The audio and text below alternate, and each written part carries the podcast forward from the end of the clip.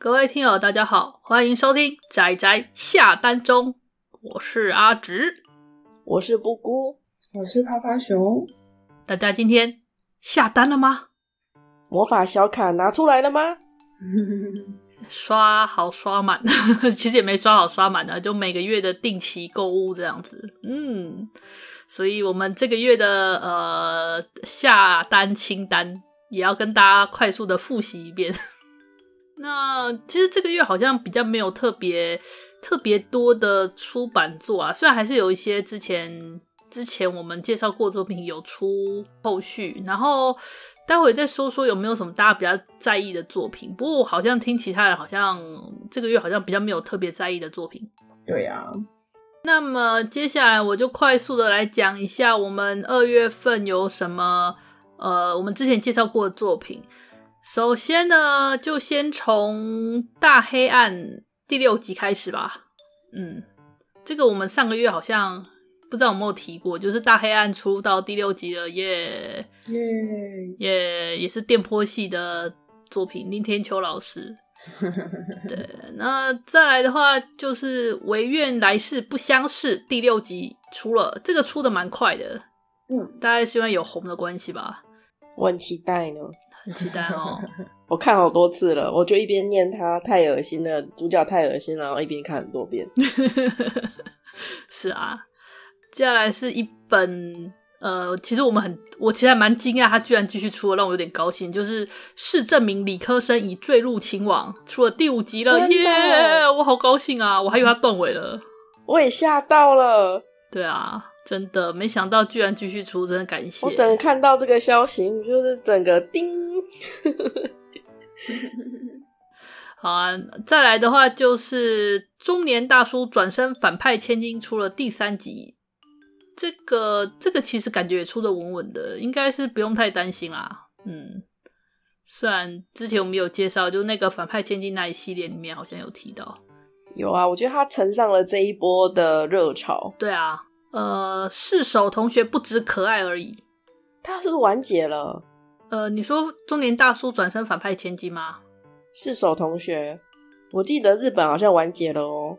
对，四手同学的话，日本那边已经完结了。最后的封面我不小心瞄到了，算是有点被剧透，不过没关系，大概可想而知的结局。嗯，再来《纯真之人》第七集，那这一再来就是那个永夜山出了第二集完结了哦，居然它两集就完结了。对啊，我本来以为要出三集。对啊，我原本以为，我以为没，我没想到两集就完结了这本。嗯，还以为说可能会再长一点点，但对啊，五集之类的。嗯，不过两集完结也 OK 啦。我还没还没看到内容，所以不知道是不是跟当初我们猜测的一样。真的，嗯，到时候来看一下，好玩。呃，然后有个比较令人高兴的就是那个长虹版的《地球防卫少年》出了典藏版，耶、yeah，好高兴哦！这部真的很好看呢，有机会大家真的一定要看一下。但是得要强调一下，这个有点痛。对，因为是鬼头莫红老师的作品，真的都是要稍微做点。看到他就是要抖一下这样子。对，心理准备要做好。没有啦，他的他的铁马星星那一部就是单纯的在讲单车，那个就是健康系的，应该啦。因为后面被断掉了，所以我不知道结局怎么样。对，你知道当当初大家看到时，就每个人都疑神疑鬼的，真的吗？真的吗？你不要突然来一个鬼转，突然变成什么奇怪的东西呢？应该是没有啦，这好像那个伊藤润二画那个猫一样。哦，对啊，他的伊藤润二老师的那个猫本也很可爱，大家有看过吗？就是只有全一册，老师他在讲他的那个画他的猫的，其实还蛮可爱的。这是伊藤润二吗？他的头会不会瞬间掉下来？对啊，大概就这种感觉的作品。那接下来的话，大家有什么特别想说的？不然就是我先讲。我有一本其实还觉得蛮有趣的，呃，不止一本，还有一些蛮有趣的。那我先讲喽。首先就是那个有一本东立出版社他代理的，叫做《星星老师》，然后 Dash 在恐怖故事里第一个死掉的体育老师。这本啊，他之前是在那个推特上面，反正就是 X 啦，上面有连载，然后后来就集结成册这样子。嗯，然后他这个故事其实就是我们不是看一些恐怖片或者是一些那种呃那种。日式恐怖秀干嘛？不是都有那种看起来很粗暴、看起来长得就很像猩猩的那种老那种体育老师，oh. 然后每次就常常会第一个就是哈。这个地方禁止进入啊！哈，你们在干什么？快点走开！然后都是通常第一个牺牲掉的那种体育老师，对不对？开场送头，对对对对。然后我们这里面这位星星，因为这个老师呢，他就真的是一个很人真的很好的体育老师，可他就是跟那个那种你知道大家刻板印象的那种长得像猩猩，然后很肌肉壮硕这种体育老师是那种形象一模一样。但问题是，他跟其他人比较不一样的地方在于，他强到爆炸。他是那种被那种妖魔鬼怪当面咬下去也可以完全没事的那一种，然后他可以 怎么说？他可以几乎可以无视掉这种异常状况，例如说什么看起来明显不像人类的学生突然对他咬下去，然后他可以让咔嚓顶住那个咬着嘴，就说什么你居然还有打蛇环，搞什么鬼？这学生怎么会这样子？跟我到那个辅导室来。总之就是靠着这种超强的身体能力，把很多死区就啪嗒啪嗒啪嗒的折掉，钢铁般的身体。对，它这里面的看点就是一个超强认真，然后就是那种很热血的老师，跟一个非常乱七八糟的世界。你们那个世界观里面有一大堆的那种让人很想吐槽的那种，可能从超能力啊到外星人啊，到恐怖故事啊，到那种什么全部都有的乱七八糟的背景世界观这样子。那他基本上是吃点子啊，因为以前在那个网络上连载时，他可能就四五页这样，四五页这样子的一个点子小点子，后来就集结成册。所以其实看久了，大家一本看下去，你差不多就审美疲劳了啦。你也差不多剧情就是这样，所以我觉得看看看个一集笑笑就好。如果想要继续看后续，我觉得可以再看看这个作者有没有办法再画下去这样子。对，然后我个人是在网络上看到的时候就觉得，哎，还蛮好笑的。嗯，然后这是这一本。再来，他有一本书，我有点想要讲一下，就是《大学海的凯纳》这本。嗯嗯，这本的话，它是原作是二平棉老师，然后它有动画化。那漫画版的话，是由叫五本系会的这个作家画的。那五本系会老这位老师呢，他之前呢画了那个《受之奏折》的漫画版。哦，对，就是这位吴本希月老师，难怪我觉得他名字很熟悉，很熟很熟哈，对不对？对对、哦，想起来了，想起来了，感谢阿直提醒。呃，兽之作者的漫画版我觉得也很棒，可是问题是他断尾了，哦，我心好痛。看小说吧，各位，小说还是可以满足一下。原作是小说，我记得原作好像小说也绝版了，不知道我电子书可以找一下。嗯，我超喜欢那个那个上桥太岁子老师吗？是的，上桥太岁子老师的守人系列《精灵的守护者》这个之前也有动画化，然后还有就是《兽之咒者》系列，还有《鹿王》。鹿王我们之前有介绍过，就是那个他的、嗯、最近电影化，巴哈姆特动画风可以看得到哦。嗯、也不是最近，蛮久以前的事。好，大致上就这样。接下来有谁要讲的？诶、泡泡熊应该可以讲个几部吧。就是台湾东贩在这个月会出《仿佛一家人》的第五集，这一部真的非常好看。就喜欢那种日常，然后偏略一点写实，可是它又不是那种。很黑暗的那种写实，是你看了心情会很好。然后，如果你有差不多的际遇的话，可能也会觉得，嗯嗯嗯，对对对，就是这样。那个非常难以处理的，就是你在面对一些家庭的状况的时候，会有很多难以抉择的地方。我觉得他处理得非常好，就是你在看的时候，你会想象说，哦，如果是自己遇到，哦，这真的是太棘手了。然后他用很温柔的方式把它处理掉，觉得很棒，非常喜欢。然后另外一部是我本来以为东立没有要出后面了，因为这部是全三集完结的《触不可及的旅途尽头》。然后之前我忘记有没有跟大家讲过这部，应该有吧？出第一集，诶，不太确定。反正他出了第二集，如果有在关注这一部的话，可以赶快下单。大概就是这样吧。嗯，好。然后我这边也有几部，首先是。我看到有一部作品叫《梦野久作》，丸尾莫广老师的《梦野久作》重新出版，我就很想问酸梅，对，酸梅今天不在，很想问酸梅对这一部的感想是什么？哦，他不是超喜欢丸尾莫广老师嘛？然后这一部算是他经典作品，嘿的重新出版，他属于我放在那里会看着他想看又不太敢的。的作品，我还记得当年把伊藤润二的漩涡锁在我的抽屉里面，看到都会怕。漩涡，漩涡不是丸尾末广老师吧？漩涡不是不是伊藤润二老师的漩涡。哦啊、我只是举例来讲，这种可怕的作品，我都会想把它锁起来，但是我又想买，又想锁起来。原来如此，就是收藏的。好，那顺便回答一下那个刚刚趴趴熊的，我记得刚刚趴趴熊讲的那部那个触不可及的旅途尽头，好像我们好像还没推荐过的样子。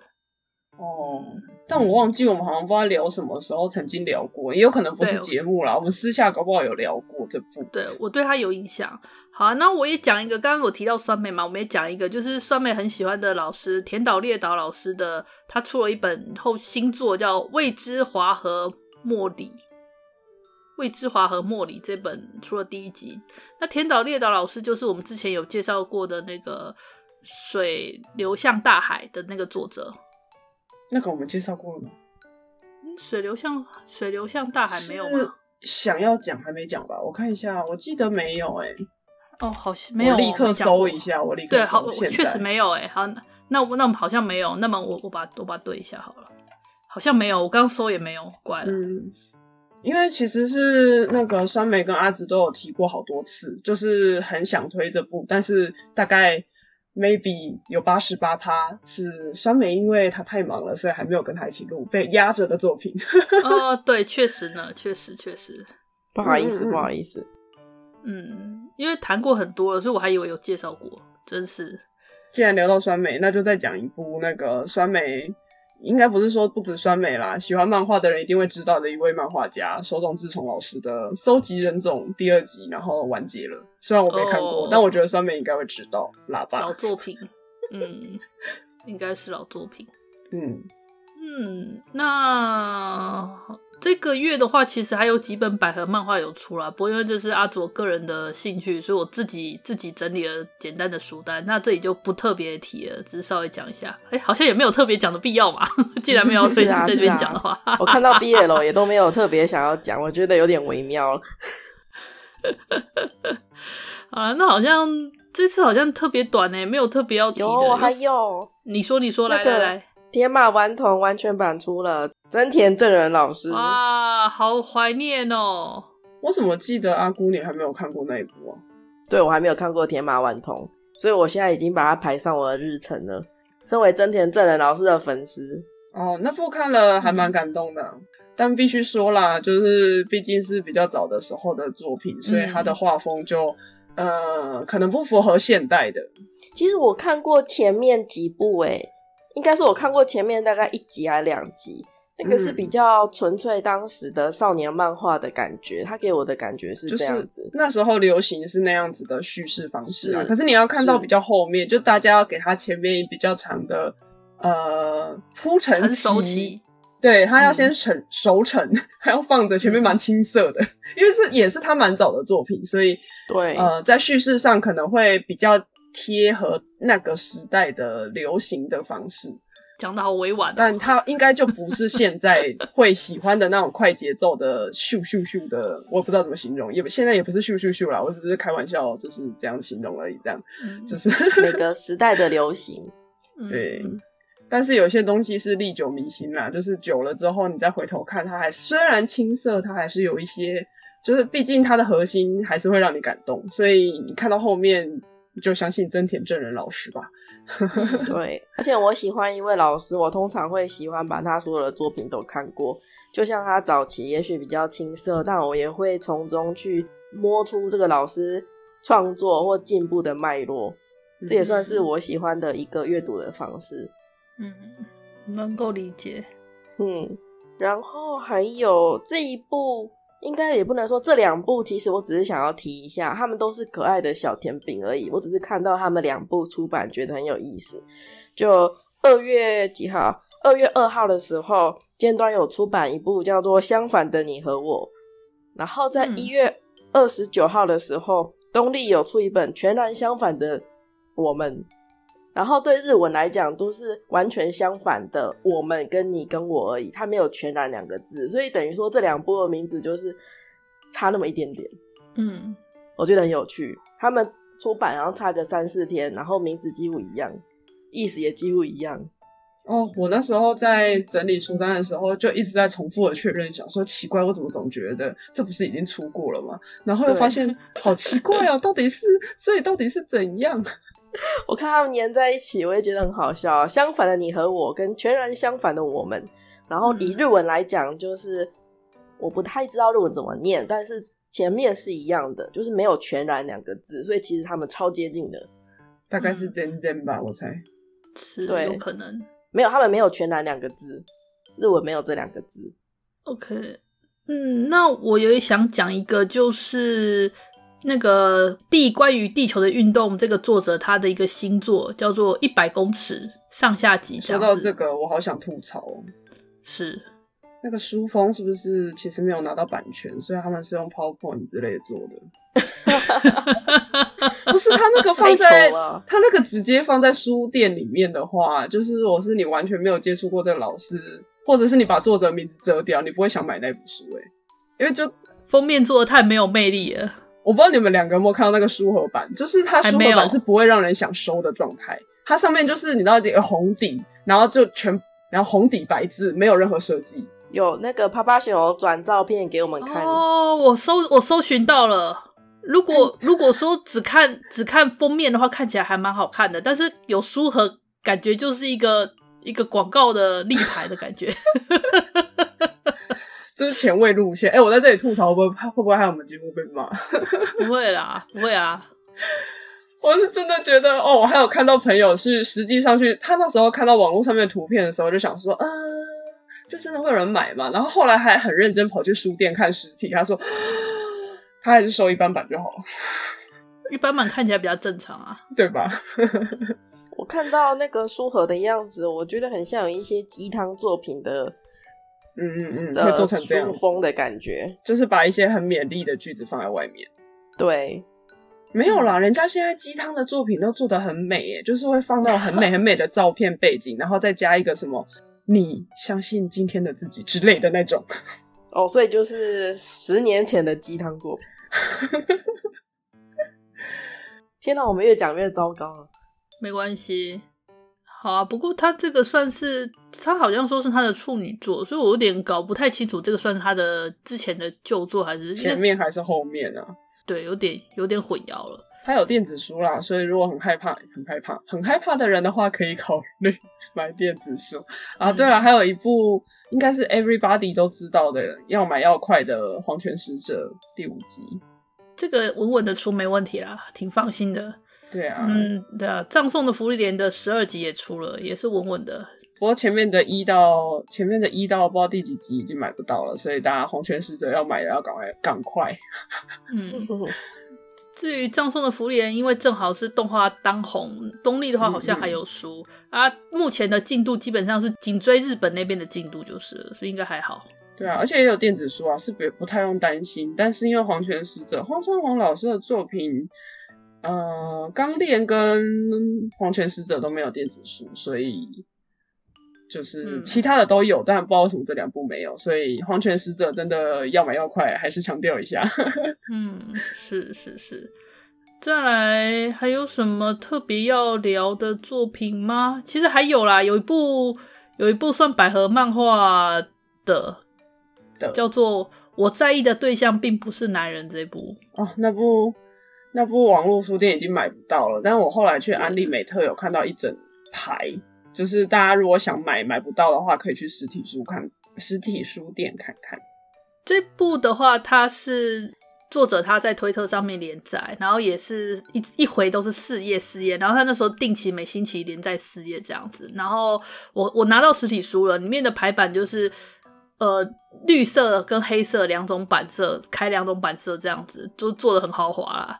因为在连载也是这样，我没想到实体书居然也是这样，害我吓一跳。啊，至于内容的话，其实目前比较像友情向，就是一个一个喜欢音乐的辣妹跟一个在学校看起来比较阴沉的女生，然后两个人他们其实都很喜欢那种比较硬核的摇滚音乐，然后那个在学校比较阴沉的女生，她其实她又在她舅舅的。那个音乐行打工，然后他平常在打工的时候，其实打扮的超级前卫，就是他会穿着全身黑的，然后穿着一堆耳环，然后他其实也有刺青，只要在上课的时候都是会把耳环什么拿下来，然后刺青他会戴个护套什么把它遮住，所以就是上课下课是完全两个人，只是说就是他平常下课的时间的打工的样子，他又会戴口罩，然后又又穿着兜帽这样，然后就被那个我们那个辣妹的这个女生误以为是那个帅哥，然后就觉得啊。是跟我喜欢同样的音乐，看起来又是帅哥的，然后就觉得就就啊，是我推这样子，就常常跑去那个音乐行，然后两个人后来就因为一些状况，后来就两个就认识了。目前是比较像友情像啊，但是友情像这种东西，你要把它当百合像看也没关系啊，随便啦，这不重点。反正重点是这部其实还算是还算蛮红的，这样就是要提一下，真的很红。我有听说过，对，实体书店真的是啊，说错了，网络书店是真的买不到啦，所以就是大家真的想买的话，要去实体书店看。嗯。嗯嗯嗯，对啊，然后大概就这样，还有什么再补充的？嗯，没有了。四王村也是蛮稳定的出啦，所以我没有特别提。那部就日剧也好像我印象中日剧很红，然后漫画才被代理进来。然后有之前好像有听说过，是不是酸梅那边的来源有点忘了，就是好像也有人想要。联署说希望出四王村的特别版吧，但是那个整套买起来就会比较贵，然后不知道他们有没有联署成功。但反正四王村它有电子书，所以大家不怕恐怖的。它其实它其实不是那一种恐怖，但是该怎么说，它它也是比较着重在气氛上的营造吧。它不是那种阿飘啦，然后可怕的是人性。呃，对，有些人不喜欢人性的话，可能也是会怕这部分这样。嗯，你在说我吗？但我觉得阿直看这应该可以啊，因为食人机你也有看啊。我觉得他比较偏，但他又不是食人机那种等级，我不知道如何形容。所以阿直你有看过吗？没有哎、欸。哦，可是这一部我觉得阿直可能可以，因为他不是那种，他不是那种，我觉得讲出来酸梅又要打我，他不是酸梅的那一种人性，我觉得他是那种普及、普遍级的人性，就是。偏远小村里面的那一种，你知道，就是村子比较封闭嘛，嗯，所以他们会有自己的习俗，然后大概是这种，然后针对外来者会比较呃，会有一些意见啊，或者是想要隐藏村子里面一些不容世俗的价值观吧，就会有一些掌权者之类的那种感觉。原来如此，对啊，嗯，那我最后再讲一个我有点感兴趣，但我觉得或许其他人也有感兴趣的，就是那一本。自己送上门的鸭子有毒，然后有个 dash 叫加茂教授的人性经济学课程。这个我其实也有看到那一部，然后我就在想说，我是不是应该要等？原作是加菲古人，大家知道加菲古人这位老师吗？他之前的作品还蛮有名的。呃，是不是那一部 Liar Game 啊？对啊，就是那个诈欺游戏的作者啊。嗯，对，哦，那一部我有看完，看得头昏眼花的说。对，所以就是我可以想见这部新作自己送上门的鸭子有毒，应该也是一个很烧脑的作品，所以我是蛮期待它发展起来，养厚养肥一点再来读。嗯嗯嗯嗯嗯，对，好啊，那差不多这样吧，差不多了。好，OK，那二月份的仔仔下单中所介绍的作品就这些，看再来看三月份，我觉得不能说就这些。其实还有，只是我们略过没讲而已。哦，对，对啊，但是已经不是就这些了。对，大家可以看一下，就是我们列出来的清单这样子。哎、欸，刚刚我们有提到那个孤高之人吗？没，没提。好像二月底要出，但我不是很确定啊，因为这是看到预预先出了，他们有时候会有异动。好像原本是二月二十九号要出，那也有可能他。如果他没有，他要么提前，要么往后，就是先跟大家讲一下，孤高之人要出第十集了，这样子。嗯嗯嗯，也是稳定。好啊，啊，那差不多就这样。那再来就看三月份又有什么新的作品。嗯、好，总而言之，今天的仔仔下中就到这里啦，谢谢大家的收听，我们就下次再见了，拜拜，拜拜，拜拜。